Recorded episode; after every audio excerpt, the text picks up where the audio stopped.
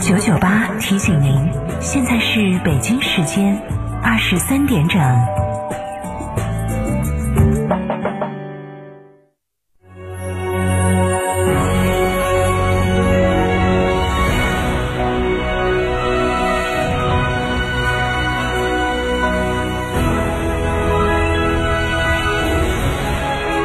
成都的声音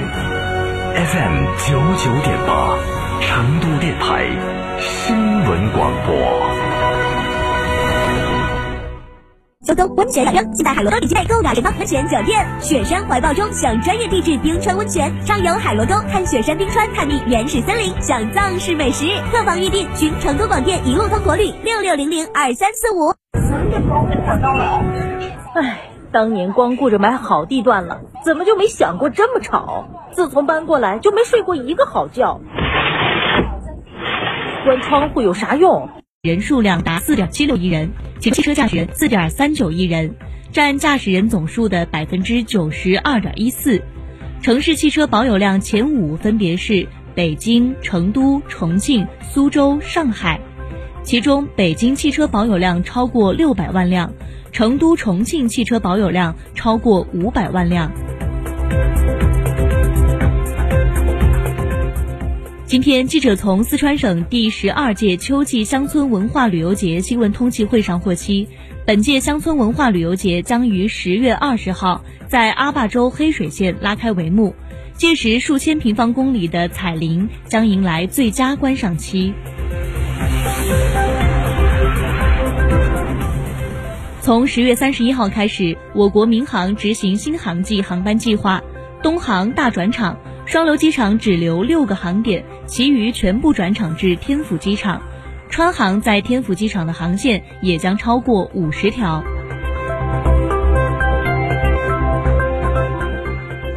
来关注国内方面，今天国家发改委发布关于上网电价市场化改革的通知。此次改革明确了居民，也包括执行居民电价的学校、社会福利机构、社区服务中心等公益性事业用户。以及农业用户用电由电网企业保障供应，仍执行现行目录销售电价政策。改革实施后，居民、农业用户将和以往一样购电用电，方式没有改变，电价水平也保持不变。来自乘联会微信公众号的消息，今天乘联会发布二零二一年乘联会发布二零二一年九月份全国乘用车市场分析，在新能源汽车方面。九月新能源乘用车批发销量达到三十五点五万辆，环比增长百分之十四点七，同比增长百分之一百八十四点四。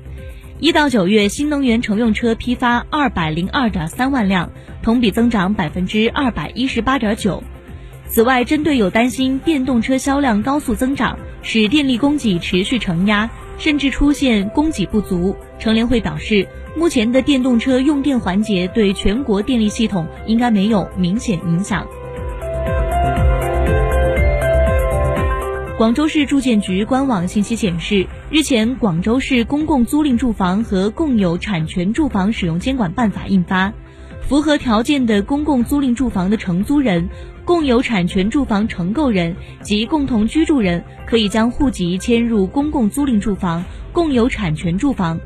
公共租赁住房租赁合同解除或共有产权住房发生产权转移的，应当同时履行将公共租赁住房、共有产权住房内的户籍迁出的义务。无处落户的，迁至区政府公共集体户口。与此同时，广州市住建局在官网对上述通知进行了解读。办法重申，不能在商品房与公租房和共有产权住房设立物理隔离区。若公租房的物业服务不满意度达到百分之二十五，可以解聘。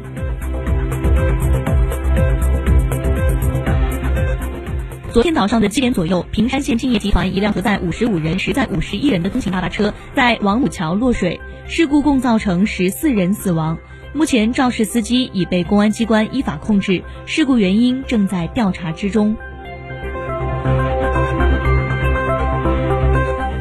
根据招聘平台发布的报告称，今年三季度上海企业平均招聘月薪超过一万人民币，支付月薪最高。同期北京为最热门求职城市。从城市来看，三季度企业招聘最活跃的城市排名前十位的分别是深圳、成都、上海、北京、广州、重庆、东莞、苏州、杭州和武汉。从求职热门城市来看，